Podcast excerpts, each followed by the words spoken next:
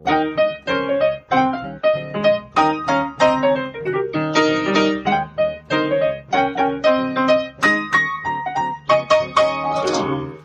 und herzlich willkommen zu Folge 12 vom Was denkst du denn Podcast. Hier ist Nora Hespers. Und Rita Molzberger. Hallo. Ähm, zuallererst, bevor wir uns das, euch das Thema vorstellen, möchte ich mich total bedanken bei euch und äh, Rita auch stellvertretend. Die kriegt nur nicht den ganzen Traffic ab, der über Twitter und Facebook und so reinkommt. Aber Nora erzählt mir das. Genau, wir sprechen dann darüber und ähm, weil ihr das überhaupt gar nicht mitkriegt im Zweifel, wollte ich nur sagen, Danke, dass ihr euch so rege an unserer Diskussion beteiligt. Also ich habe sowohl zu unserem Urlaub in Bulgarien Podcast, unserem Schimpf- und äh, Wutausbruchspodcast sozusagen, eine Rückmeldung bekommen von Moritz Klenk, der sich eine Stunde lang damit beschäftigt hat, die Beleidigung zu verteidigen. Ähm, was ich hochspannend finde. Wir, wir sind sicher nicht einer Meinung, aber ich finde es grundsätzlich erstmal toll, dass sich jemand in der Form und so ausführlich mit uns beschäftigt. Ich habe das äh, auf unserer Seite verlinkt. Ja, also jeder, der das hören möchte und auch mal eine Gegenposition zu unserer haben möchte, die ja versucht, gemäßigter mit Beleidigungen umzugehen und äh, auch erkenntnistheoretisch korrekt. Das versucht Moritz sicher auch. Ja, nein. Nein? Nein, das versucht er nicht. Ähm, genau, der kann sich das gerne anhören. Und auch zum Geruchspodcast gab es zahlreiche Rückmeldungen. Also viele finden sich da wieder. Ähm, manche finden aber auch schon, dass ich so ein bisschen ein Hardliner bin, was die Parfümgeschichte angeht. An dieser Stelle danke an Michael Strohmeier, der mir zahllose WhatsApp-Sprachnachrichten dazu geschickt hat. Ein engagierter Douglas-Mitarbeiter. Äh, nein, überhaupt nicht. Er fand nur, ich wäre Das so gemein. krasser Hardliner, was das Parfüm Schenken angeht Ja. und hatte aber auch wirklich gute Argumente auf seiner Seite. Das muss ich ihm mal lassen. ähm, vielleicht können wir das an anderer Stelle nochmal aufarbeiten. Äh, aber ihr seht, ihr könnt mit uns sprechen und ähm, ich habe aktuell sogar noch eine Facebook-Seite eingerichtet für den Was denkst du denn Podcast. Also ihr erreicht uns jetzt auf Facebook, auf Twitter, per E-Mail oder in den Kommentaren auf unserer Website. Einfach nach Was denkst du denn Podcast oder WDDD-Podcast suchen. Und ähm, Und mich könnt ihr ansprechen, falls ihr mich zufällig auf einer Parkbank trefft. Tut mir leid. Nein, ich leite das natürlich an dieser Stelle auch alles brav an Ja, ja, nein, das war, ich meine nur, weil ich mich so enthalte. Das ist ja eine total arrogante Haltung von mir. Ich kann das alles nicht und bin total dankbar, dass Nora das macht. Ich, So. ich finde ja gar nicht, dass du dich enthältst. Ich schicke dir das weiter. Nein, das wir sprechen ja, dass, richtig drüber. Genau. Ja. Und äh, de- de- dein Unimail-Programm, ja, findet, Ja. findet ja auch, ich schreibe dir so viele Mails, dass ich ständig im Spam- Spam-Ordner lande. Das ist wahr. Das unterdrückt natürlich die Kommunikation ein bisschen. Aber wir Bist reden, du aber nicht die Einzige, muss ich sagen. Äh, Das wählt so zufällig aus, was ich lesen soll und Ja, was nicht. Das ist also jede dritte Mail kommt an und manchmal auch nur jede dritte SMS. Ähm, deswegen grämt euch nicht. Es kommt aber an und wir reden drüber und wir können halt nur nicht ständig dann einen neuen Podcast dazu machen. Wir werden das einfach zu gegebener Zeit einfach mal aufnehmen und überlegen uns, wie wir das machen können. So, genug der Werbung. Wir haben uns ein kleines äh, Thema wieder mitgesetzt. Es kommt auch schon wieder von Facebook, weil eine Freundin mich in einem Artikel ähm, markiert hat auf Facebook. Und zwar ging es darum, dass Tagebücher gefunden wurden, die so ein bisschen erklären, wie konnte das eigentlich passieren mit diesem Zweiten Weltkrieg. Und darunter schrieb jemand, ähm, dass das ja wirklich nicht zu verstehen sei. Und es könnte ja keiner sagen können, er hätte das nicht gewusst und, und, und, und, und. Ähm, dass es unverständlich wäre, warum es da nicht zur Handlung gekommen ist.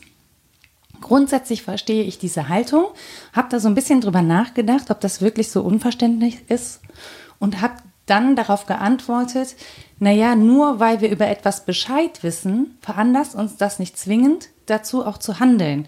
Und da muss ich nicht mal so weit zurückgehen und an den Zweiten Weltkrieg denken, sondern da denke ich einfach mal darüber nach, wie häufig ich Posts sehe, die sagen, wie schlecht zum Beispiel äh, Pappbecher, To-Go-Becher für die Umwelt sind. Ja, also man, es kann wirklich niemand behaupten, er wüsste das nicht. Und trotzdem ist unser Straßenbild geprägt von Leuten, die Pappbecher haben. Sämtliche Instagram-Postings, ja. Also wer was auf sich hält und ein netter, toller Hipster in der Großstadt ist, der macht ein Foto von sich mit einem Pappbecher. Oder, was ich fast noch schlimmer finde, hat irgendein Getränk, jetzt gerade so ein Iced Macchiato, in so einem Plastikbecher dabei. Ähm, das heißt, obwohl wir wissen, und wir wissen es alle, wie schädlich das ist, passen wir unser Handeln nicht an. Ja? Ähm, und ich frage mich halt, wie kriegt man das hin? Also wie kann ich Wissen in Handlung übersetzen? Wann passiert das in meinem Kopf, dass ich etwas weiß und daraus eine Konsequenz ableite, die mich dann zu einem anderen Handeln anleitet? So. Was sagt denn die Philosophie dazu, Rita? Boah, Das ist ausführlich. ich sage mal, was ich alles nicht sagen kann. es ist ein unglaublich komplexes Feld und ich habe auch gemerkt in der Vorbereitung und im Nachdenken darauf, ich halte das für total wichtig, darüber nochmal neu nachzudenken, aber es gibt eben so vieles, was noch mit dran hängt, dass man im Prinzip eine Folge 0, eine Folge 1 und eine Folge 2 und 3 dazu machen müsste. Denn es hängt ja nicht nur an der Frage, wie übersetzt man jetzt ein Wissen in Handlung, sondern was ist Wissen und welche anderen Kräfte sind überhaupt noch beteiligt daran, dass wir handeln und auch was ist Handeln. Ja, wenn wir das abgrenzen, was ist denn eine Nichthandlung auch? Also diese Frage von Facebook, hätte man da nicht widerständig handeln müssen, war es, glaube ich. Ne? Also hätte man nicht was dagegen Äh, tun gen- irgendwas müssen. dagegen ja. tun, genau. Während ja was getan wurde, nämlich zugesehen. Ne? Also das klassische Mitläufertum ist natürlich auch ein Tun. Ja, also aus dem Denken ein Handeln folgen. Gar nicht so einfach. Das Erste, was mir dazu einfiel, war das Beispiel mal wieder aus der Politeia bei Platon ähm, wo es im Höhlengleichnis ja diesen Gang des Philosophen raus aus der Höhle gibt, der dann das Gute sieht, die Idee des Guten und dabei verweilen möchte. Der will das Beim nicht, Zugucken. wenn man das, ja, beim Schauen, weil, ne, ach, endlich das Richtige erkannt haben. Und dann muss man den quasi zwingen, zurückzugehen in die Höhle und den anderen Bescheid zu sagen, da draußen gibt's noch was. So. Der zwingt sich selbst, der sieht das schon ein, weil das zur Einsicht dazugehört, dass man dann eine Handlung daraus folgern muss. Aber es gibt etwas anderes in ihm, das da verweilen möchte. Und schon bei Platon gibt es so einen großen Mythos, den des Seelenwagens. Und er sagt, Menschen ähm, haben, in der menschlichen Seele ist es wie bei so einem äh, Gespann. Das ist ein Wagen, da gibt es einen Lenker und zwei Pferde. Ein gutes, ein schlechtes natürlich. bei den Göttern nur gute Pferde, aber bei Menschen ist ein schlechtes dabei. Ja, Mensch. Nämlich die Begierde. Ne, so.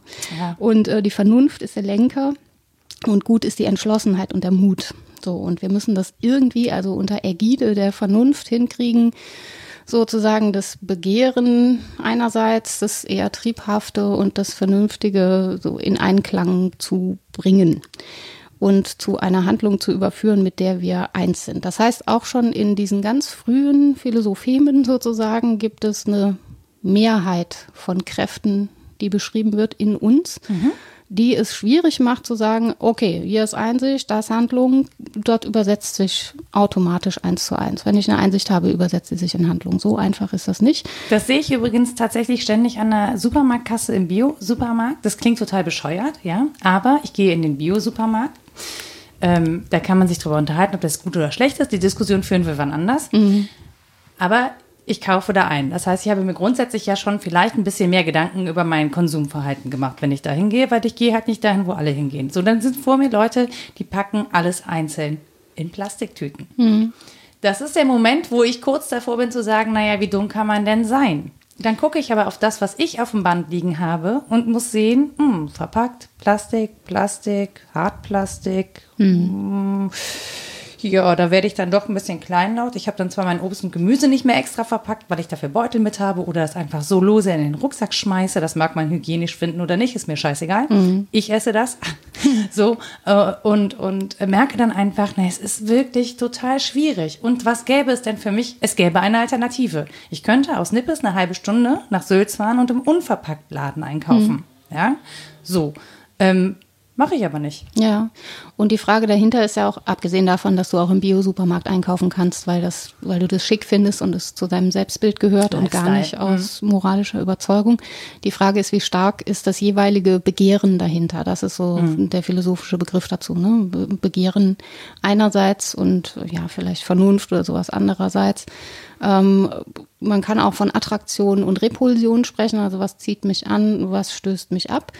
Das ist das eine. Also wir müssen fragen, welche Kräfte sind da in uns. Auf der zweiten Stufe können wir fragen, in welchem Verhältnis stehen diese Kräfte. Bin ich einerseits meinem Begehren total ausgeliefert oder ist da etwas, was das Ganze äh, bremst oder in eine andere Richtung lenkt? Also wie ist das Verhältnis der Kräfte untereinander? Und dann kommt noch der dritte Punkt, den finde ich für diese Supermarktfrage entscheidend, nämlich wie bewerte ich das? Bin ich damit gut, dass in mir diese unterschiedlichen Kräfte sind, die irgendwie was wollen? Oder will ich ein anderer Mensch sein? Also das Begehren und das Bewerten, die stehen auch manchmal nochmal konträr zueinander. Ich kann zum Beispiel entscheiden, ja, ich möchte ein ökologisch korrekt lebender Mensch sein. Das ist so mein Selbstentwurf und ein sehr langfristiges Ziel.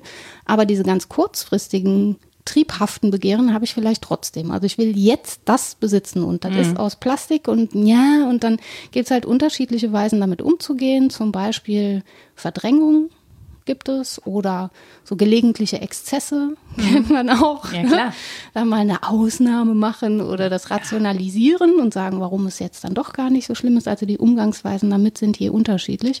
Und spannend ist eben, dass sich durch diese Komplexität des Ganzen so eine Art da zitiere ich jetzt Charles Taylor und Hartmut Rosa, der das aufnimmt, so eine moralische Landkarte ergibt. Hm. Und die ist eben nicht nur zweidimensional, sondern dreidimensional. Also Bewertung, ähm, zeigt auch gewisse Höhen und Tiefen an, nicht nur, wo geht's nach rechts und nach links, sondern auch, was ist mir wie wichtig. Ich priorisiere da. Ne?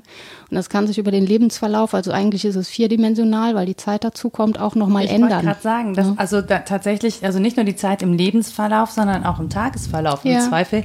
Denn am Ende ist es ja so, dass ich mit einer Hand, also an einer einzelnen Handlung ja ein endloser Prozess an nachfolgenden äh, Einschränkungen, Handlungen, Begierden, Negierungen, was auch immer mhm. dranhängt. Das heißt, in dem Fall, wo ich halt erkenne, zum Beispiel bei einer Supermarktkasse, okay, ich könnte auf dieses Plastik verzichten. Ich könnte mir jetzt zu Hause, ich habe mhm. wirklich, weil ich von Plastik zum Beispiel auf Gläser umgestiegen bin, die und nicht mehr wegwerfe, weil ich sie benutze, um mein Essen zu transportieren. Ich habe aber viel mehr Gläser, als ich Essen transportieren oder auch einlagern möchte. Mhm. Ähm, das heißt, ich könnte mit meinen Gläsern tatsächlich diese halbe Stunde einen Weg in den Süden von Köln fahren und dann zum Beispiel schon auf die Woche lang planen, was ich wann essen will. Ja. So.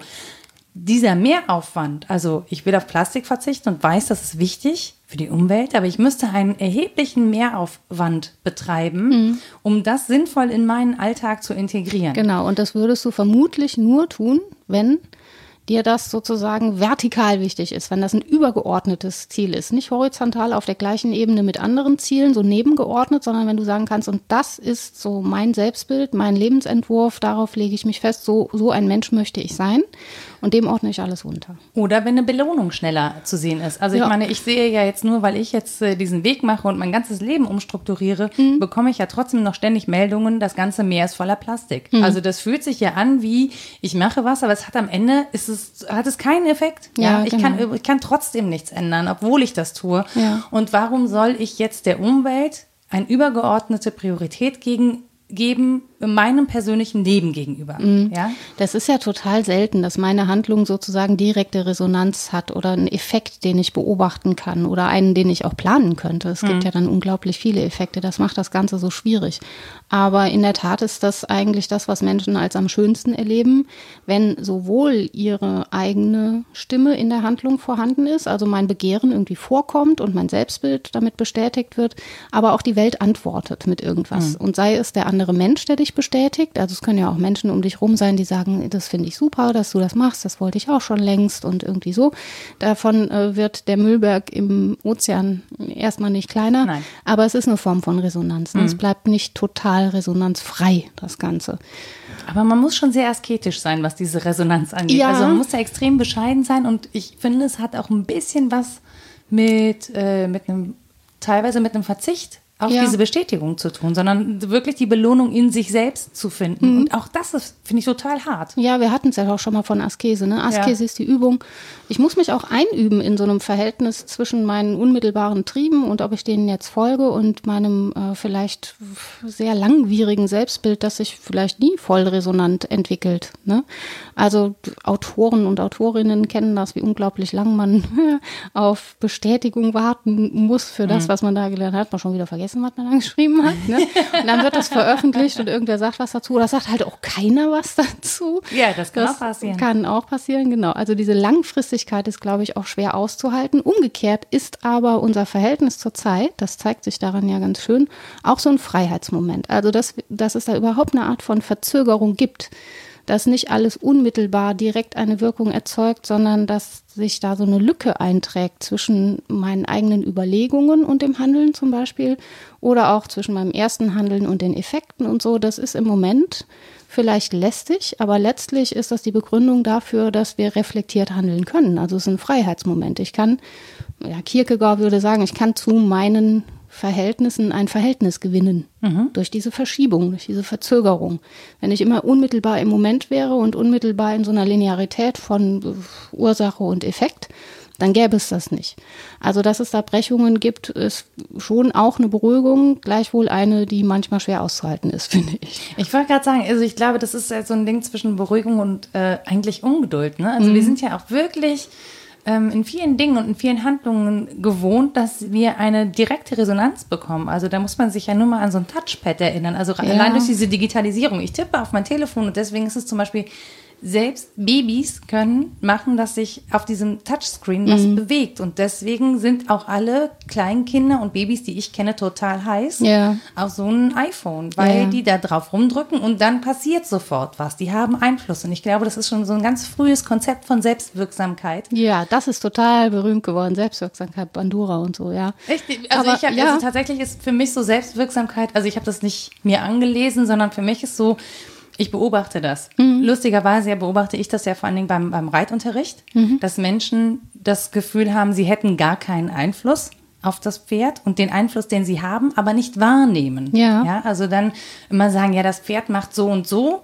Ja, mhm. das, also dem, dem Pferd quasi die eigene Handlung, die man vollführt, unterschieben. Mhm. Also dann, dann sagen, aber das Pferd macht ja das und das und ich erstmal erklären muss, aber nur weil du vorher etwas anderes getan hast. Und also den Seelenwagen eine, falsch gelenkt, ja. Genau. Ja. Es, ist eine, es ist eine Reaktion auf etwas, das du getan hast, das dir aber gar nicht mehr bewusst war. Du mhm. hast gar kein Bewusstsein mehr dafür, was du da tust, was mhm. du mit deinem Körper tust und welche, welche Befehle du von dir gibst. Und das finde ich, ähm, finde das sehr interessant zu beobachten. Also ich glaube, zum Beispiel, dass ein Großteil der Frustration, die heute herrscht, ähm, damit zusammenhängt, dass wir das Gefühl von Selbstwirksamkeit nur dann haben, wenn wirklich was Großes passiert. Ja, ja. Also die kleinen das ist ein, sehen, sehen wir halt, also ich sehe halt nicht, also wenn ich mich jetzt für Umwelt engagiere, dann muss gefälligst auch innerhalb von einem Monat eine Meldung kommen, dass der mhm. Müllberg geschrumpft ist. Ja, genau. Und zwar merklich. Nora Hespers hat genau. den Müllberg zum Schrumpfen gebracht, muss im äh, durch, Express durch stehen. auf to go, auf ja, to go Becher. Voll gut. Ja. Das wäre am besten, das stimmt. Äh, und in der Tat ist das ja dann mehr als Selbstwirksamkeit, nämlich schon wieder eine Antwort auf deine Selbstwirksamkeit. Ich finde nämlich in diesem Konzept von Selbstwirksamkeit geht genau das verloren, was du eigentlich jetzt beschrieben hast, dass wir eigentlich auf Antwort warten und nicht nur mhm. auf so ein Echo und so ein Widerhall irgendwie, ja, ist irgendwas passiert, ähm, sondern auf eine echte Antwort, also auf was verändern in der Welt und die Welt verändert aber auch mich. Also die Aufmerksamkeit darauf zu lenken, was meinen Handlungen alles ähm, nicht zustatten kommt, sondern was meine Handlungen erst motiviert, die ist auch wichtig. Ja, absolut, für. Ja, für eine Handlung, für die ich auch verantwortlich bin, muss ich ja irgendeinen Freiheitsmoment wahrgenommen haben. Ich muss sozusagen das Material haben, um diese Handlungen auszuführen und genügend Tatkraft und alles Mögliche. Das ist überhaupt nicht selbstverständlich, dass man äh, freiheitlich irgendwas verändern kann in der Welt und dann noch dazu die Antwort der Welt hört. So. Mhm. Das äh, ja, ist ein seltenes nee, es ist ein. Wechselspiel, ne? Also auch in der genau. Kommunikation. Das ist so. Genau, das ist so ähm, unterlaufen im Prinzip. Ja, und auch die mhm. Selbstmotivation. Also warum mache ich Sachen? Das ist ja manchmal, ich mache ja Dinge. Mhm ähm, wo ich nachher denke, hey, was, hey, wie, wie, wie verstehe ich nicht, wieso habe ich das jetzt gemacht? Also ja. warum ist mir das passiert? Sagt ja. man ja, denke, ich weiß gar nicht, wie mir das passiert. Gegen konnte. meinen Willen. Das ist sehr lustig. Ich habe ja, ja, ja. Bitte. Ja. Wenn du Ach, schon sagst, das ist sehr lustig. Ich finde das sehr lustig, weil äh, ich war bei einem Vortrag von Robert Kane, ähm, der bei den Theologen in Köln vorgetragen hat, obwohl er eigentlich ähm, ja, Philosoph ist. Äh, und da fragte jemand, ja, wie ist das denn mit Handlungen, die ich gegen meinen Willen ausgeführt habe? Und da hat der herzlich gelacht und gesagt, ja, die äh, haha, gibt Gibt's es nicht. nicht. Nee, natürlich nicht. Ja. Also man kommt in diesem, die, auf dieser Landkarte von Begehren und Bewertung kaum ohne das Konzept von Willen aus. Ich muss ja davon sprechen, was will ich und ja. warum handle ich danach und ne, wie, wie groß sind meine Überzeugungen. Aber das Willen, ich finde, Willen ähm, indiziert schon, dass man eigentlich einen aktiven Zugriff auf seinen Willen hätte. Und das ja. hat man manchmal gar nicht. Nee, man genau. will manchmal so unterbewusst. Mhm und, und steuert dann auch gerne mal in so eine Katastrophe rein. Mhm. Ja, weil man genau. sich über sein Wollen nicht im Klaren ist. Ja, genau, weil die Frage war ja auch gerechtfertigt. Es gibt ja dieses Empfinden von, das ist mir mehr passiert. So, ich habe ich hab da schon, oh, ich weiß jetzt nicht, wie mir das passieren konnte. Was macht die Frau in meinem Bett? Ich weiß es nicht. Das ist so passiert. Das war der Alkohol. Ja, ich habe nichts genau. damit zu tun. Das ist der Wille des Alkohols. Genau. Der Weltgeist hat sich entfaltet ja, und dann ist das halt der passiert. Der steckte in diesem Schnaps. Genau, ja. Nee, weil bei Kane war die entscheidende Unterscheidung, die er gemacht hat, sagt er, also interessant sind eigentlich die Handlungen, die meinen Charakter formen. So Self-Forming Actions nennt er das SFAs. Und dann saß ich da und dachte, ja, welche sind denn bitte nicht charakterbildend? Also eigentlich sind ja alle Handlungen letztlich eine Aussage darüber, was ich richtig und falsch finde und insofern charakterbildend. Was er meint, sind, ich habe dann gefragt, ja. sind solche, die unmittelbar einen inneren Konflikt beenden. Also er kam mit dem Beispiel, die Geschäftsfrau muss pünktlich zum Termin, um einen neuen Job zu kriegen äh, und weiß, das ist super wichtig, weil muss, weiß ich nicht, auch sich selbst ernähren und andere meinetwegen noch mit. Also es ist wichtig. Und dann passiert äh, am Wegesrand ein Unfall und sie muss in dieser Situation den inneren Konflikt austragen, helfe ich jetzt und komme zu spät zum Termin oder helfe ich nicht, komme pünktlich. So. Äh, und mit dieser Aktion die sie dann macht, entweder weiterfahren oder anhalten, beendet sie diesen inneren Konflikt. Insofern ist es dann eine Self-Forming Action, während andere keine wären. Ich fand das ja in Teilen plausibel. Mich überzeugt es nicht 100 Prozent. Also, ja, aber ich kenne diese ganze riesige Philosophie darum nicht. Also mhm. ich, das ist sehr arrogant zu sagen, jetzt an diesem einen Beispiel bin ich nicht voll dabei. Darum entfaltet sich die ganze Diskussion um Determinismus oder Willensfreiheit letztlich. Genau, und das Ding ist, ich glaube nicht an das Ende des Konflikts. Ja. Ich glaube, man hat halt einfach eine Entscheidung Moment. getroffen für diesen Moment. Und genau. die würde ich im Zweifel in einem anderen Moment nochmal anders treffen mhm. und so. Also auch das, glaube ich, ist halt nicht stabil. Das genau. So. Also es denkt immer noch so von, von von einem starken Subjekt aus, dass das einmal entscheidet und dann habe ich damit irgendwie eine Aussage gemacht darüber, wer ich bin. Aber dass ich natürlich auch Effekt bin, während ich handle, mhm. das geht dabei ein bisschen verloren. Also wie gesagt, ich muss das Material haben, diese Handlung vollführen zu können. Ich muss die Haltung dazu schon gewonnen haben. Ich kann auch eine gewisse Körperhaltung nur einnehmen, wenn ich die Muskelspannung dafür habe. Mhm. Also eine Haltung gewinnen ist gar nicht so einfach. Das ist sehr voraussetzungsreich. Ja. Und ich muss ähm, gewissermaßen auch Gelegenheit zur Verzögerung gehabt haben, also zur Reflexion und vielleicht zur Variation äh, bei Peter Biri heißt es, wir brauchen dafür viel Fantasie. Wir müssen uns jedes Mal vorstellen, es hätte auch anders sein können oder mhm. es könnte jetzt anders sein, deswegen könnte ich das und das tun. Ja, was ist mit jemandem, der diese Form von Fantasie nicht hat oder da ein bisschen unbegabt ist? Ne? Ja, oder vielleicht auch in dem Moment gar nicht moralisch denkt, sondern rein pragmatisch. Ja. Und ihn, ich finde dann in dem Moment eine ähm, moralische Entscheidung zu unterstellen, mhm. selbst wenn sie am Ende vielleicht unmoralisch ist, oder nicht einem höheren Ziel untergeordnet zumindest, mhm. äh, finde ich total schwierig. Also es ist ganz oft so, ich habe ganz oft den Impuls, Leuten zu sagen, nee, nee, nee, ist aber scheiße und so rumzuklugscheißern. Und dann im zweiten Moment überlege ich halt auch gerne mal, naja, aber was ist, wenn es einen triftigen Grund gibt dafür, mhm. dass diese Handlung gerade genauso ausgeführt wird, wie sie ausgeführt wird? Also es gab jetzt gerade in Köln die Nummer, dass sie die Fahrrad Fahrräder auf dem Weg geparkt haben, also auf den Straßen mhm. und dann äh, bin kurz zum Bäcker. Und dann stand das Fahrrad halt so lange mitten auf der Straße, wie es halt sonst auf dem Radweg steht. Mhm. So, prinzipiell kenne ich das Problem und erkenne auch an, dass es gefährlich ist, weil ich so oft mit dem Fahrrad unterwegs bin, dass ich diese gefährliche Situation auch schon häufig erlebt habe. Und ich habe mich aber auch schon aufgeregt und sehe dann, dass eine fußkranke alte Frau aus dem Auto steigt. Mhm. Oder eine Frau mit zwei schreienden Kindern irgendwie versucht, das zu dengeln und zu händeln und so. Das ist der Moment, wo ich denke, so, ja, da würde ich quasi Gnade vor Recht ergehen lassen. Also da ja. würde ich auf mein Recht verzichten, diesen Radweg zu benutzen und mhm. die Gefahr sozusagen billigend in Kauf nehmen. Während wenn da irgendwie so ein junger Typ rauskommt, der offensichtlich nicht fußkrank ist und einfach keinen Bock hat, einmal um Block zu fahren, um sich einen Parkplatz zu suchen, äh, da denke ich dann so, ja, ey, Alter, also ganz ehrlich, kann es ja wohl auch nicht sein, dass mhm. du jetzt deinen Parkplatz nicht in diesen Weg blockierst. Also ein und dieselbe Handlung kann unterschiedlich motiviert sein und dann bei mir eine unterschiedliche Bewertung hervorrufen. Ja klar, die ist auch in unterschiedliche Kontexte eingelagert. Das ist ja eine Lüge, dass wir sagen könnten, ach, das entscheidet das Individuum in dieser Situation so selbst, was richtig ist. Oder ich, die ich daneben stehe, könnte das auch frei beurteilen, hätte da mhm. irgendwie die moralische Urteilskraft und kann sagen, ist das jetzt eine richtige, eine gute Handlung oder was auch immer. Woran will ich das bemessen?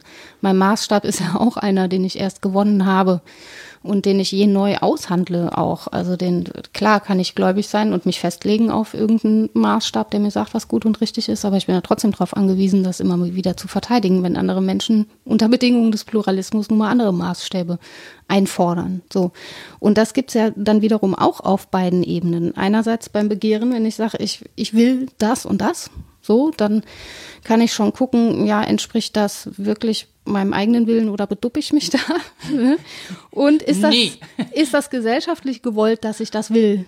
Also ich will, ich will immer Schokoladeneis. Das ist wirklich aus meinem eigenen Wollen. Das hat nichts damit zu tun. mit der Werbung. Nichts, das hat auch nichts damit zu tun, dass man süchtig nach Zucker wäre oder irgendwas. Gar nicht. Will. Es ist eine ganz freie Entscheidung. Ja. Auch gerade bei 35 Grad hier. Gerne auch mal wird ja gesagt, mein Körper will das. Ich schon mal, Ja, ja, wer, mein wer Körper. ist das denn?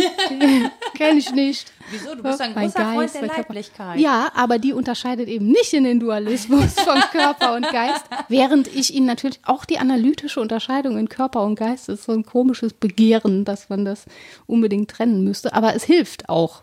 Es das hilft, zu ich glaube, es hilft, Prozesse zu verstehen. Ne? Genau, also, analytisch Mein Körper gibt mir ein Signal, Ja. das der Geist dann sozusagen umsetzen Ja, ja. muss. Aber auch da, das ist ja genau dasselbe. Will ich, äh, will ich eine mich gesund, was ist überhaupt gesund? will ich eine Gesund Frau das, wo du nie stirbst. sein mit einem BMI unter 23? Warum will ich das? Das ist ein komisches, komisches Warum würde ich Begehren. das wollen müssen? Warum kann ich nicht gleichzeitig BMI über 23 und glücklich sein? Ja, weil das eingelagert ist in gesellschaftliche Kontexte und weil es aber auch mit mir als Individuum zu tun hat, ne? Weil ich mich eben gut fühle, wenn ich viel selbst bewegen kann, wenn es mir leicht fällt, vier Stockwerke hochzulatschen und diese Dinge. Und das ist schon auf der Ebene des puren Wo- Wollens und Willens total schwierig. Und wenn man dann in die Bewertungsebene guckt, wird es ja noch viel schwieriger. Also was sind so langfristige Entwürfe, die ich unterstützen würde, welche Art von Mensch will ich sein und wie steht das im Verhältnis zu den gesellschaftlichen Zuschreibungen von kulturellen Grundbildern, die jetzt richtig und gut wären. Also Ich komme da nie dahinter, ob das jetzt wirklich mein eigenes Begehren ist und meine eigene, mein eigener Entwurf davon, wie Menschsein jetzt sein sollte, oder ob mir das vermittelt wurde, Anlage, Umwelt, Erziehung, äh, Sozialisation und dieser ganze Kram spielt ja nun mit. Und dazu kommt ja am Ende auch, dass wir nicht in die Zukunft gucken können. Ja. Also wir können nicht wissen, was unser Handeln bewegt oder nicht bewegt, sondern wir tun das und wir handeln in einer Annahme, dass es etwas bewegen oder auswirken könnte. Ja. So. Und sogar rückwärtsgewandt in die Vergangenheit. Wir können das natürlich interpretativ werten, was passiert ist. Aber zum einen habe ich nie Zugriff auf eine volle Datenlage oder Nee. sowas. Wie soll das gehen? Und zum anderen kann Schreibst ich du nicht mit? doch alles. Das Internet schreibt ja inzwischen mit. Es werden alle Daten sind irgendwo in Rita, der Wüste Rita kommt immer mit so Server. einem Rollkoffer Ja, mit Kladden ich habe meine an. Daten dabei. ja, mir wurde schon gesagt, das sei mein, mein Leben sei unmöglich, was ich sehr lustig fand, weil ich immer Bücher mit mir rumschleppe. Das sei unmöglich. Ja, das ist un das ist unmöglich, also- weil jetzt ja auch keiner weiß, was du liest und welche Werbung man dir jetzt vorhalten könnte, Boah, damit du noch mehr liest Irgendwer wird, und konsumierst. wird das schon wissen. Aber ja, es ist so lustig, wenn man sagt, dein Leben ist unmöglich. Aha, Du bist nicht digital, dir fehlt was. wie du meinst. Jedenfalls diese, diese Art ähm, auf Handeln zu referieren und zu sagen, ja, ich habe die Gründe dafür eingesehen, meinetwegen auch rückwärtsgewandt in der Historie und das, das war dann notwendig so, dass sich das entwickelt hat. Übrigens ist das auch ähm, ein ergänzendes Argument bei Kane, dass er sagt, also diese self-forming actions sind die, die notwendigerweise, nicht zufällig, also wie ein Buch lesen, sondern die notwendigerweise eine Entscheidung darüber machen, wer ich bin. Also, dass ich eine notwendige Zuschreibung machen kann von, das hat sich so entwickelt, weil, finde ich äh, meistenteils unplausibel. Ne? Das spielen immer noch Affekte und Effekte eine Rolle, von denen ich nicht weiß. Und das auszuhalten ist vermutlich ganz schwer, dass es immer ein alternatives Handeln gegeben hätte. Deswegen ja auch diese Diskussion, auf die du eingangs referiert hast. Wie soll man die beenden? Ich kann doch nicht sagen, na, ich in der Situation hätte aber das und das gemacht. Das ja, kannst du nicht im wissen. Konjunktiv, ja. Ja, ja, genau. aber, Das zum einen und zum anderen, ich habe gerade noch so einen Gedanken gehabt, ähm, dass Dinge, die es dir leicht machen, Mhm. dass du die schneller annimmst, als es wieder rückwärts zu biegen und einen Umstand dir zu machen. Mhm. Also dann, ne, zum Beispiel diese Coffee-to-go-Geschichte. Ich meine, ich weiß nicht, wie viele Coffee-to-go-Becher ich äh, selbst konsumiert habe, bevor ich auf den Gedanken gekommen bin, M Mom- Moment, irgendwie ist das scheiße und äh, du wirfst halt ständig Sachen weg. Ja? Mhm. Das kann irgendwie nicht dein, das ist nicht, das bist nicht du im Prinzip. Ja? Also Mhm. das ist nicht meine Vorstellung von Konsum, dass ich etwas kaufe, um es wegzuwerfen. Aber es hat natürlich eine ganze Zeit lang gedauert, ähm, um da nicht nur zu sagen, ich finde es doof, sondern auch zu überlegen, ja, na, was ist denn die Alternative? Es Mhm. wird mir überall sehr bequem gemacht. Ich kann, ich sehe, alle Leute machen das, ja. Ich kann an jeder Ecke in Köln kann ich einen Coffee to go haben. Das heißt, ich habe ein kleines Gähnerchen, mhm. denke, oh, ich bin so müde, ich brauche jetzt einen Kaffee. Ach, guck mal, da ist ein Kaffee, ich zahle 1,50, nehme so einen scheiß Becher mit, mit so einem Plastikdeckel und habe mein Bedürfnis erfüllt. Gut, du könntest natürlich auch immer den Becher dabei haben, das machen ja auch einige. Genau, aber das ist ja schon wieder ein Schritt. Also dafür musst du ja erstmal gucken, welchen Becher will ich und du musst ja dann diesen Becher auch dabei haben. Du musst ihn selber, handeln. Du musst mhm. ihn selber spülen. Ne? Also ja. ich kann natürlich nicht morgens aus dem Haus gehen und gucken in meinen Becher und da ist noch die, äh, der Mandelmilchrotz vom Vortag drin und der klebt ordentlich. So. Kannst du schon, ist dann nicht lecker, der nächste Kaffee. Richtig, ja. du kannst ja auch niemandem unter die Nase. Hier ja. können Sie mal kurz spülen. Ja. Ich kam nicht dazu. Das ist ja, das ist ja. schon wieder was anderes. Ähm, aber so, ich muss natürlich einen Schritt zurücktreten von ja. meiner eigenen Handlung und Bequem und auch von einem Automatismus. Das Ganze lebt ja davon, dass es auch sich so als Automatismus ja, entwickelt. Genau. Ja, also man ja. ist ja schon fast nicht mehr in der Lage, das Haus zu verlassen, ohne was in der Hand zu haben. Hm. Sei, sei, es eine Wasserflasche oder ein Telefon oder eben ein Coffee-to-go-Becher. Wir haben ständig alle irgendwas in der Hand. Hm. Wir haben kein, niemand hat mehr die Hände frei so richtig. Hm. So. Ja, mir ist aufgefallen, ich habe entweder gar nichts dabei oder sau viel. ich habe das ganz Der Rollkoffer mit den Klappen. Ja, ja, nee, entweder habe ich dann da, weil ich ja nicht weiß, ne, was man so alles brauchen kann, Wasser dabei und so ein Becher und ein Schal, falls kalt wird, auf dem man aber auch sitzen kann, falls ich mhm. mal auf der Wiese sitzen das ist muss. Sehr pragmatisch. Und ein Regencape und Sprühkreide und irgendwie so Sachen, die man dringend braucht, genau. Also der Kängurubeutel. Oder ich gehe ohne alles. Aber normal ist das nicht ich, das mag ich. Das gebe ich gerne zu. Ja. Aber ja, es ist, das ist, entspricht im Prinzip ähm, genau dem. Ne? Was werde ich heute handeln? Was werde ich heute denken? Was wird mir heute passieren und begegnen und wie werde ich dem entsprechen? Entweder kann ich so einen Tag haben, an dem ich sage, ja, da lasse ich Welt mal auf mich zukommen und versuche möglichst im Einklang damit zu handeln. Das ist ungeplant, da kann ich sowieso wenig Zugriff drauf nehmen. Das sind die Tage, an denen man ohne große Zurüstung das Haus verlässt. Und an anderen Tagen denkt man so, oh, ich kann planvoll vielleicht planvoll planlos sein. Ne? Also es kommt trotzdem auf mich zu, es kann genau. ganz vieles Verschiedenes auf mich zukommen. Ich mache mir schon keine Illusion darüber, dass ich den Tag völlig herstellen könnte oder den äh, mir untertan machen könnte. Aber ich brauche dann ganz viele Möglichkeiten ähm, zu handeln und mein Handwerkszeug dabei zu haben. Und bei Peter Biri heißt es, ähm, das Buch, auf das ich auch referiere, heißt Handwerk der Freiheit, weil letztlich ist so, wie du sagst, das sind ähm, das Übungen. Ne? Ja, ja, tatsächlich ist es ja. so. Also ich, ich merke das, ich habe ja auch jetzt relativ, also in den vergangenen Jahren immer mal wieder irgendwas umgestellt. Und natürlich ist es eine Übung. Ne? Ja. Und das, die Übung kann auch einfach sein, okay, ich gehe durch die Gegend, ich, hab, ich merke, ich bin müde. Ja? Ich habe meinen Kaffeebecher nicht dabei muss ich jetzt im laufenden Kaffee trinken?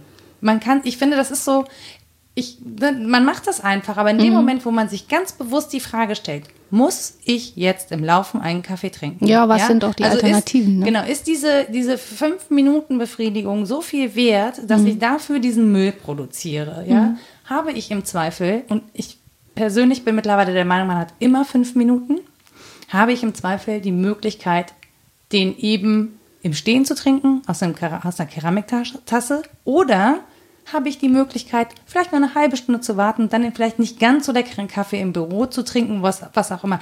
Also ja, oder keinen zu trinken. Ne? Richtig, aber man kann auch einen Mitmenschen bitten, einem eine Wegschelle zu geben, wenn man gerade so müde ist.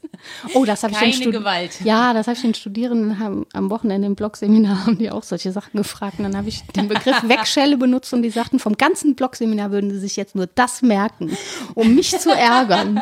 Voll gemein. Wegschelle, so heißt diese, ich glaube, so heißt dann auch der Podcast, damit das wirklich niemand mehr vergisst. Das ist eine Referenz auf meinen lieben Trainer Rüdiger May, der mir die regelmäßig anbietet, wenn ich zu unkonzentriert bin. Ach so, das Willst du eine Wegschelle? Ja, ne, lieber einen Kaffee, würde ich dann halt sagen. ja. Nee, also dieser, dieses Nachdenken über Alternativen, das geht verloren, wenn man, wenn man nicht die eigenen Einübungen und Gewohnheiten nochmal reflektiert. Das ist ja das, was wir eben mit der Verzögerung hatten. Also ich habe ja die Möglichkeit, in ein Verhältnis zu diesen Verhältnissen zu treten. Warum ist das überhaupt eine Möglichkeit für mich, ständig irgendwas konsumieren zu können? Das ist eigentlich schon schräg. Naja, das heißt ja, und der Witz ist, und das ist wirklich das Gemeine, es heißt ja, Convenience. Convenience Food. Ja? Ja, ja. Fertiggerichte heißen Convenience Food. Würde man das unter dem deutschen Begriff verkaufen und sagen, das ist das Bequemlichkeitsessen, wäre das eine Beleidigung, wenn der Deutsche etwas nicht isst, dann bequem. Wir sind fleißig und ordentlich und Ja. anständig und Okay, aber das hässlich Triebhafte, äh, was wir einfach erledigen müssen, wie Essen Ja. und Schlafen, das kann man ja dann schnell machen, um wieder leistungsfähig zu sein. Genau, aber das ist das unter dem Begriff Convenience würden wir das viel eher akzeptieren als unter dem Begriff, Begriff Bequemlichkeit. Ja. Wir sind nicht bequem, wir sind fleißig. Ja, es muss dann Wer heißen, schnell mal zwischendurch, um wieder Ja, leistungsfähig deswegen zu heißt sein, es aber essen. ja Fast Food. Ja, vielleicht. Mhm. Das heißt ja auch nicht irgendwie Drecksfutter, Entschuldigung. Nora hat starke moralische Wertungen. Starke Wertungen. Nee, das die ist ja alles ganz journalistisch sauber getrennt. Ja, ja. Nein, aber das ist so, ähm, ist, also ich finde das, ich finde das total bezeichnend, dass so Begriffe wie Convenience Food, das bringen wir nicht mit uns zusammen. Mhm. Ja, ich meine, für wen ist denn das bequem jetzt? Also so ein Fertigessen und so. Ja, oder wer bringt es auch auf zu sagen, ja, ich bin ein eher bequemlichkeitsorientierter Mensch und fühlt sich nicht schlecht dabei. Ja, das heißt halt auch, äh, das hat mit Be Be Bequemlichkeit nichts zu tun. Ich habe keine Zeit, weil ich so viel arbeite. Weil ich so viel, so fleißig bin, habe ich eben keine Zeit mehr, mich zu kümmern. Es ist eine Unverschämtheit, das Bequemlichkeit zu nennen. Ich glaube, wenn man den Leuten sagt, pass auf, dein Handeln, das, was du tust, ist reine Bequemlichkeit, das gäbe ein, das würde dazu führen, dass niemand mehr sein Handeln überprüft. Ja, oder dass man neu drüber nachdenkt, was eigentlich bequem ist. Ich finde zum Beispiel sehr bequem, dass es immer überall Möhren und Äpfel gibt. Das, das ist Convenience Food, total. Das ich kann das natürlich. nehmen und essen. Bananen sind noch dazu verpackt. Aber ich muss, So, ich muss in sich selbst. Ja, aber ich muss mit mir zum Beispiel ausdealen. Jetzt gerade gibt es selbst im Biosupermarkt nur Möhren aus Italien. Ja. Ob ich die kaufe oder nicht. Ja, nee, die musst du dann hier im Schrebergarten. Genau, in, Ja. im, im Schrebergarten, äh, in meiner, in meinem Dachgeschoss. Es sei denn, das holen die Wühlmäuse, da musst du aufpassen. Hier ist Tropen, also hier in der Tropenschnitze meines Dachgeschosses werden jetzt gerade eher Bananenstauden gesagt. Kokosnüsse. Kokosnuss. Ja, aber ne, es, das ist auch das, auch das sind Kulturzuschreibungen, was wir als äh, bequem definieren, während es ja durchaus auch ein, eine Form von Bequemlichkeit sein, sein kann, ein unbequemes Leben zu führen, indem ich zum Beispiel entscheide, ich möchte ein Mensch sein, der so und so ist, meinetwegen, der die halbe Stunde zum Unverpacktladen fährt und so weiter. Das ist eine Form von Bequemlichkeit, weil ich dann, das ist mein, mein Argument immer, wenn ich gefragt werde, warum vegan, weil ich Komplexität reduziere, weil ich eine Festlegung mache, zumindest für den Moment und eben nicht mehr diese reflexive Verzögerung jedes Mal machen muss, wenn ich was konsumiere, sondern das ist eine Vorentscheidung, die es mir im Moment jetzt bequemer macht. Das stimmt. Die ist für eine Weile sogar sehr bequem, weil ich das in meinen Alltag integriere, Gewohnheiten darauf aufbaue und so weiter und gar nicht mehr reflektieren muss, ob das das Richtige oder das Falsche ist. Das ist natürlich genauso tückisch wie jede andere Aber du hast feste dir halt vorher die. Gedanken gemacht. Und Ja. das ist nämlich genau so ein bisschen äh, da, wo ich mit mir persönlich gerade hadere. Ne? Mhm. Ich möchte wirklich, also ich bewundere diese, diese äh, Zero-Waste-Bewegung total. Mhm. Es ist für mich persönlich, wirklich ganz persönlich, nicht pragmatisch Mhm. im Moment. Ich bin im Moment fühle ich mich persönlich nicht in der Lage, das umzusetzen und so in meinen Alltag zu integrieren, ähm, dass es eine sinnvolle Entsprechung findet in meinem Alltag. Ich habe aber für bestimmte Dinge mir die Zeit genommen und das umstrukturiert. So, das heißt, wenn es in meiner Prioritätenliste irgendwann hochrutscht, ich mir die Zeit nehme. Ich sage nie, ich sage bewusst die Zeit haben, weil wer sie, also das ist Ja, immer eine klar. Frage der Priorisierung. Ne? Also wenn ich mir bewusst die Zeit nehme, darüber nachzudenken, wie kann ich das sinnvoll in meinen Arbeitsalltag oder in meinen in meinen persönlichen Alltag integrieren, werde ich eine Lösung finden. Ja, ich, ich meine, man könnte jetzt daraus ein Plädoyer für die Grauzone machen. Ich finde ja- eher ein Plädoyer für die Buntzone. So, weil ähm, da spielt so vieles mit. Die Begehrungen, die Bewertungen, die Gewohnheiten, die Einübungen, dann dein Handwerkszeug, das du hast und andere nicht und so weiter. Und wenn ich das alles reflektiere und zusammenbinde zu einem bunten Strauß an Möglichkeiten und da eine Entscheidung treffe, die vielleicht nicht digital gesteuert an aus ist, entweder ich mache das total und richtig und 100 Prozent oder ich mache das gar nicht und jetzt ist es auch egal. So, das hört man ja auch immer wieder. Ja. Kannst du ja sowieso nicht richtig machen, da kann ich ruhig auch machen, wie ich will. Ähm, dann kommt man genau bei diesem Austarieren raus. Was entspricht mir denn und wo kriege ich dann Rückhalt aus der Welt?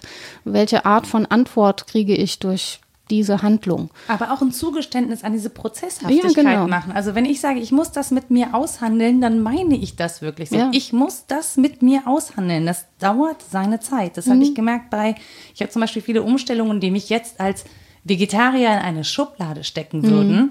gemacht aus vornehmlich erstmal gesundheitlichen Gründen. Mhm. Also natürlich ist mir das Tierleid bewusst, aber viel näher bin ich mir selber. Mhm. Das ist so, das ist einfach die ehrliche Variante zu sagen, ich habe aus persönlichen gesundheitlichen Gründen ähm, auf verschiedene Produkte in meinem Leben verzichtet, zum Beispiel Milchprodukte oder das massiv reduziert, auch äh, Fleisch und ähnliches. Ähm, es ist mir sehr bequem gewesen, weil ich so leichter etwas umsetzen konnte, was ich auch für moralisch wichtig, moralisch wichtig halte. Mhm. Äh, so, aber ähm, diese Umstellungsphase, das waren drei Wochen, in denen ich echt gestresst war. Mhm. Ja, und diesen Prozess durchzu, durchzustehen und zu sagen, ich mache das jetzt aber trotzdem, weil ich muss das jetzt durchhalten und ich weiß, dass am Ende das auch okay ist und ich da eine Routine drin kriege und und und. Ähm, dafür muss man, finde ich, auch so innerlich bereit sein und zu sagen, okay, ich habe jetzt auch die Kraft und die Muße, das einfach mal zu durchleiden. Ja, und auch zu durchleiden, dass das nicht für den Rest deines Lebens bestimmend sein muss. Das ja. ähm, hatte ich dann letztens, als äh, ein Arzt fragte, ja, vegan, aha, mhm. Äh, ja gut, sie, sie, kann man ja sowieso nicht von ihrer Überzeugung abbringen. Habe ich gesagt, doch, mit Argumenten. Bringen Sie doch mal welche. Ja. Das ist doch Quatsch. Selbstverständlich denke ich drüber nach, ob das noch richtig ist, unter welchen Umständen ich diese Entscheidung überhaupt getroffen habe, ob ich die getroffen habe oder ob das ein Teil auch die Welt für mich mitgetroffen hat mhm. äh, und warum. Und sicher, das war ja die Eingangsfrage, bin ich auch jemand, dem es relativ leicht fällt, aus der Einsicht ein Handeln zu folgern. Relativ. Ne? Genau, also ich muss mich gar nicht ständig unter die Knute meines Willens zwingen oder so.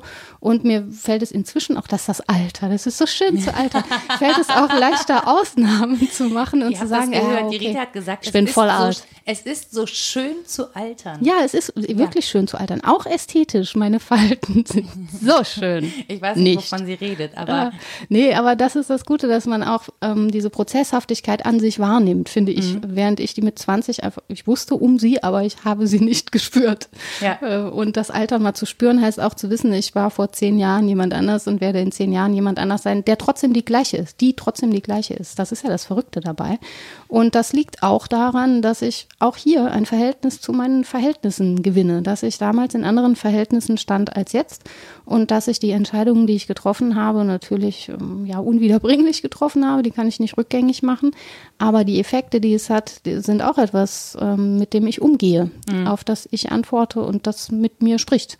Und da im Dialog zu bleiben mit mir selbst ist schon anstrengend genug. Das nochmal in Dialog zu bringen mit anderen und mit der Welt ist auch ein echtes Anliegen. Und es ist aber auch okay, wenn ich da nicht jede Minute des Tages Zeit für habe. Natürlich funktioniere ich ganz oft einfach nur in den gewohnten, eingeübten Mustern so.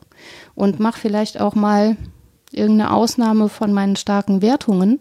Ähm, das, das ist nicht mehr so problematisch wie früher. Und das heißt auch, ich kann vermutlich auch jemand sein, der völlig nach starken Wertungen lebt oder jemand, der völlig mal nach schwachen Wertungen lebt. Äh, und ja, letztlich geht es darum, dass man sich dessen bewusst ist und irgendwie damit klarkommt, wenn man schon die Möglichkeit hat, ein bewusstes Verhältnis dazu zu gewinnen. Das ist ja ein Privileg. Genau, und ich glaube tatsächlich, vielleicht ist so ein Kerngedanke daran, sich darüber bewusst zu sein, dass alles im Fluss ist, hm. dass man Entscheidungen treffen, aber auch wieder andere Entscheidungen treffen kann ähm, dass man Sachen ausprobiert. Also ich finde, es hat auch mhm. ein bisschen was mit Offenheit zu tun und äh, mit einem Bewusstsein dafür, dass äh, es keinen Status quo gibt über einen längere, längerfristigen Zeitraum. Mhm. Also dieses Leben ist nicht stabil, unsere Entwicklung ist nicht stabil. Wie gesagt, ich habe lange selber Dinge getan, ähm, die ich heute, wo ich heute denke, nee, also Entschuldigung, wie blöd kann man eigentlich sein?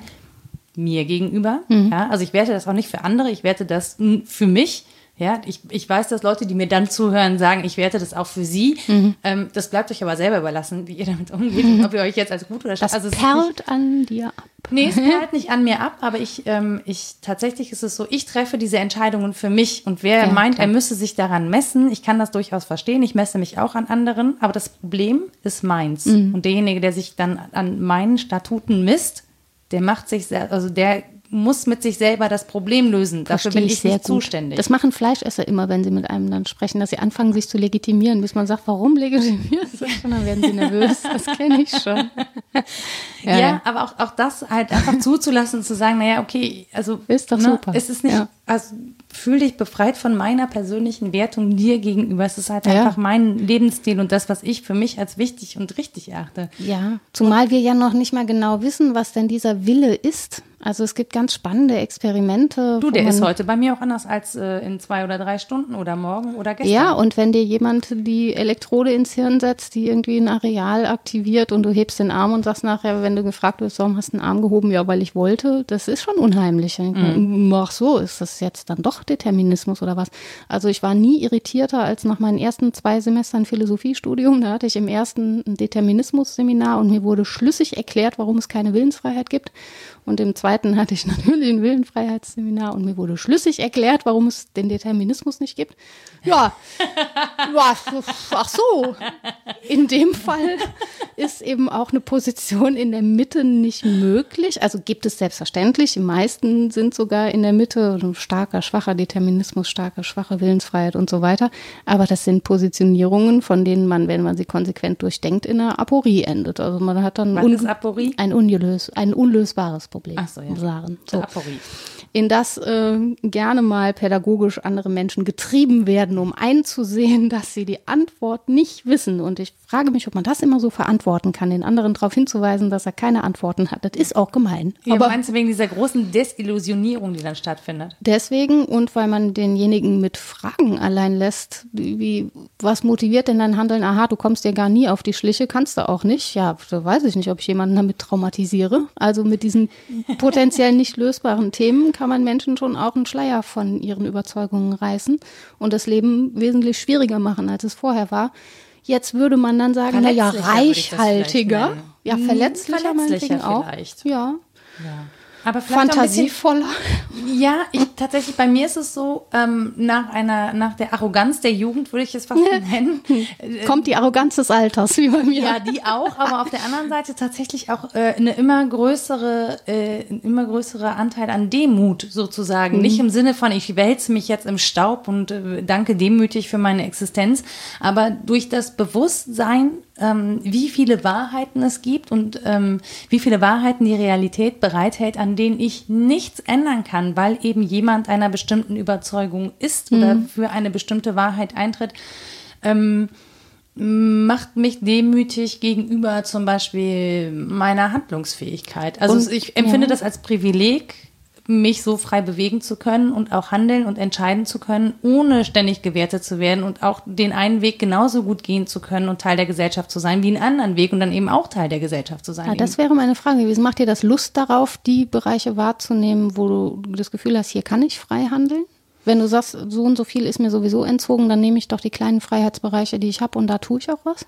Genau, das, also So, tatsächlich okay. ist, so- ist das so, aber es ist halt auch ein Bedürfnis, Menschen aufzuzeigen, dass es eben eine Form von Freiheit gibt, die versuchen sehr gegen die Wahrheiten anderer Leute anzukämpfen. So, ähm, das ist so, und ich glaube, vielleicht kommen wir da auch wieder so ein bisschen zurück zu dieser Eingangsfrage, wie konnte das passieren? Ähm, ich glaube, dass es auch das wieder was mit Konsens, mit, äh, mit Kommunikation zu tun hat, mit ähm, Leute von alleine lassen, nicht Diskurs suchen, sondern Einheit oder Einigkeit.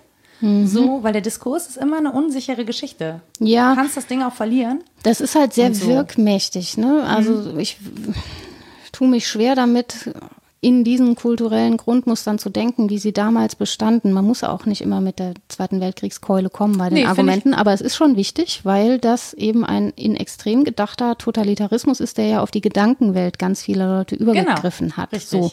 Und dann zu sagen, ah ja, da musst du doch Abstand zu gewinnen und eine andere Haltung und so weiter, das ist natürlich sehr viel schwieriger, wenn ganz viele andere eine völlig konsistente Überzeugung davon haben, was gut und richtig ist. Und meine weicht so ab, während wir heutzutage ja sagen würden, ja klar hat der Individualismus und die Toleranz übergeordneten Wert, aber damals war das eben nicht so. Und du musstest da dem entgegendenken und dem entgegenhandeln. Das heißt, es hat auch Das, Energie finde, das muss, gekostet. genau, das musst du heute auch so ein bisschen, aber ich persönlich habe eher so das Gefühl, es gelingt mir auch nicht immer, ja. Also meine Kollegin Rahel von heute Morgen möge es mir verzeihen. Natürlich gerate ich mit Leuten aneinander. Natürlich diskutiere ich nicht jeden Tag vernünftig und zeige Möglichkeiten auf, sondern bin auch mal bockig und trotzig und mache dann dies nicht und jenes nicht und was auch immer.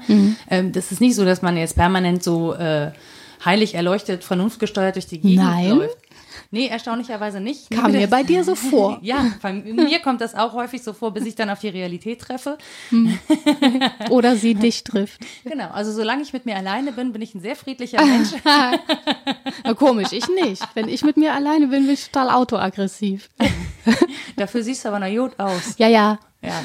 Ähm, nee, aber es ist so, ich habe schon das Ziel, eher Möglichkeiten aufzuzeigen und den anderen aber auch durchaus damit alleine zu lassen und zu sagen, hier, pass auf, hier ist eine Tür und da ist eine Tür und da geht noch ein Weg lang und hier ist noch eine Seitenstraße und so und Ja. Du kannst jetzt weiter auf der Autobahn fahren oder bleibst halt mal kurz stehen und guckst dir die Blümchen an. Du hast Möglichkeiten. Also Mhm. ich finde dieses, dieses Wort alternativlos, wann war das 2015? Ja, Unwort des furchtbar. Mhm. Jahres. Genau, ich, für mich persönlich ist alternativlos inakzeptabel sozusagen. Da bin ich intolerant. Ja, gut, ein paar Alternativlosigkeiten gibt es und die wahrzunehmen ist auch wichtig. Zum Beispiel, dass Menschen essen müssen, um zu überleben. Ja, da Ja. gibt es jetzt keine Alternative zu. Du und das ist wichtig, dass das unser Handeln motiviert. Also, ja, dass wir aber es gibt versuchen. auch Menschen, die behaupten, du könntest, könntest von Licht leben. Ja, das mag sein. Also die fahren, klar, also Die sterben dann halt irgendwann. Entweder die- das oder sie kommen mit irgendwas aus, was wir nicht kennen und funktionieren nach anderen Mitteln. Aber den Welthunger bekämpfe ich nicht, indem ich den anderen empfehle, Licht zu essen. Das wird höchstwahrscheinlich nicht funktionieren. Erstaunlich, dass das da nicht funktioniert. Nee, das wird jetzt zynisch. Oder ja, das sollte doch, ne? Komisch. Da gibt es doch Licht genug. Ja, richtig. Da, wo die Menschen das hungern. versteht man nicht. Ja, nee, Ähm, genau. Also das meine ich. Ne? Also so ein paar Alternativlosigkeiten gibt es und die sollten wir in unserem Handeln und Denken durchaus berücksichtigen, nämlich ähm, alles ich, das, was genau, aber ich finde nicht, ist. nicht in dem Moment, wo wir in einen Diskurs um eine, wie möchten wir Gesellschaft haben und Politisch so gehen. natürlich also nicht, ja. das wage ich zu bezweifeln. Nee, genau. Äh, Im Großen und Ganzen ist, sind die Schranken der Handlungsfähigkeit vielleicht enger gesetzt, aber beziehungsweise wenn man diese Schranken erweitern möchte, dauert es einfach ein unermessliches Maß an Zeit, diese Schranken zu verschieben, weil man einfach mit so vielen Befindlichkeiten diskutieren und aushandeln muss und so. Also das, das dauert einfach immer länger. Ähm, aber im Prinzip glaube ich, Alternativlosigkeit ist ein Konstrukt, das eigentlich nur machtlos, ohnmächtig, hilflos macht und ähm, etwas vermittelt, äh, das, das dich wieder von dir auch so entfernt. Also auch von davon selber darüber nach. Also wenn schon jemand sagt, es ist alternativlos, kommst du ja schon nicht mehr auf die, hast du ja schon eine Schranke gesetzt und kommst ja nicht mehr auf die Idee, dich mit einer Alternative zu beschäftigen, weil ja schon jemand gesagt hat, ich habe ich hab das für dich alles ausgelotet.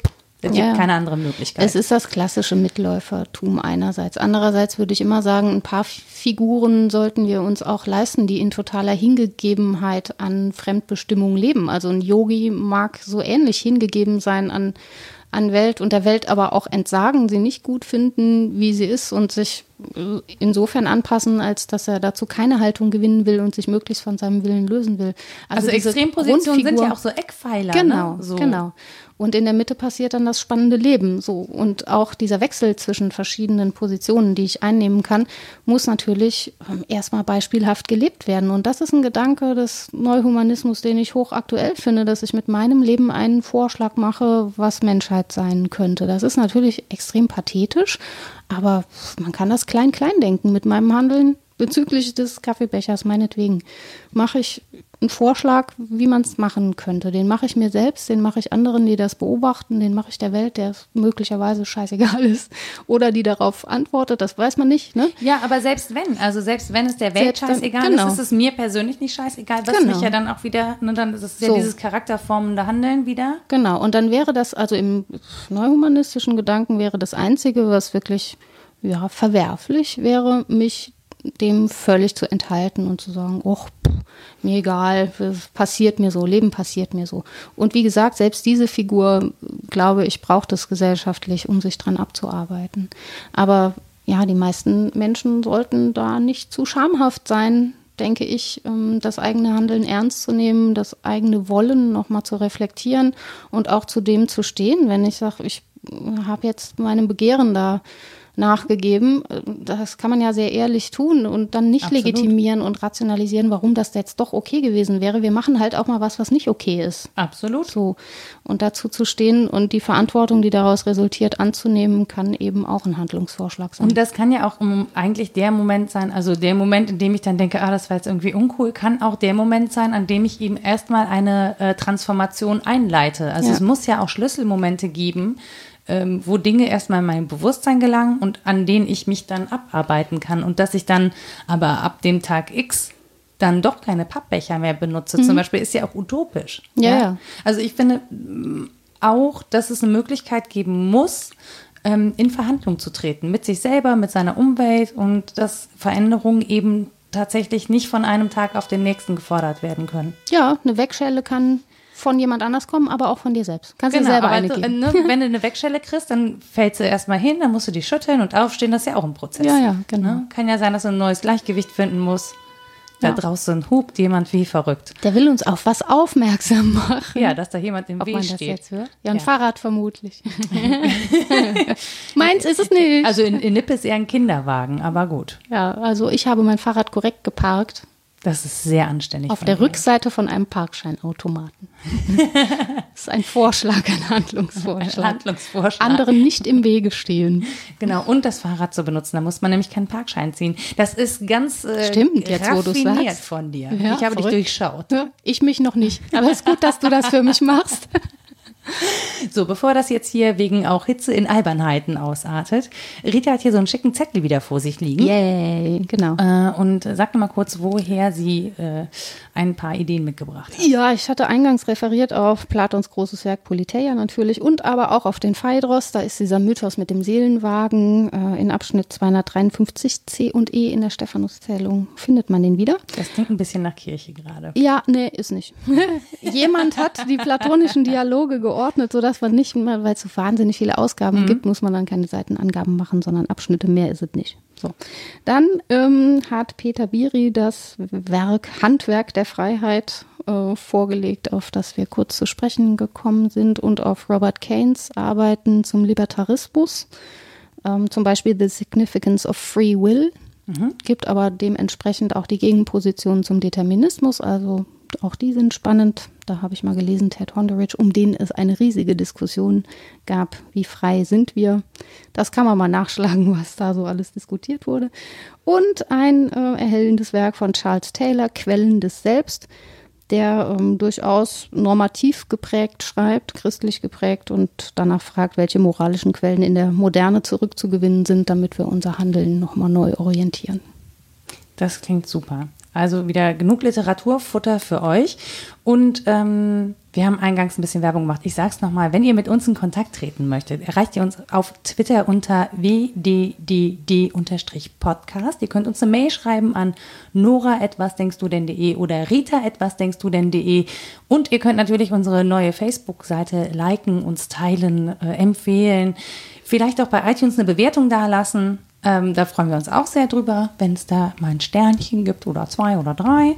Äh, Wir wollen Sternchen sehen. wir wollen Sternchen sehen. Ohne genau. Wegschelle. Super. Genau, äh, genau. Und dann freuen wir uns einfach auf die nächste Folge, die unheilvolle Folge 13. Uh, da überlegen wir uns was. Bis dann. Tschüss. Tschüss.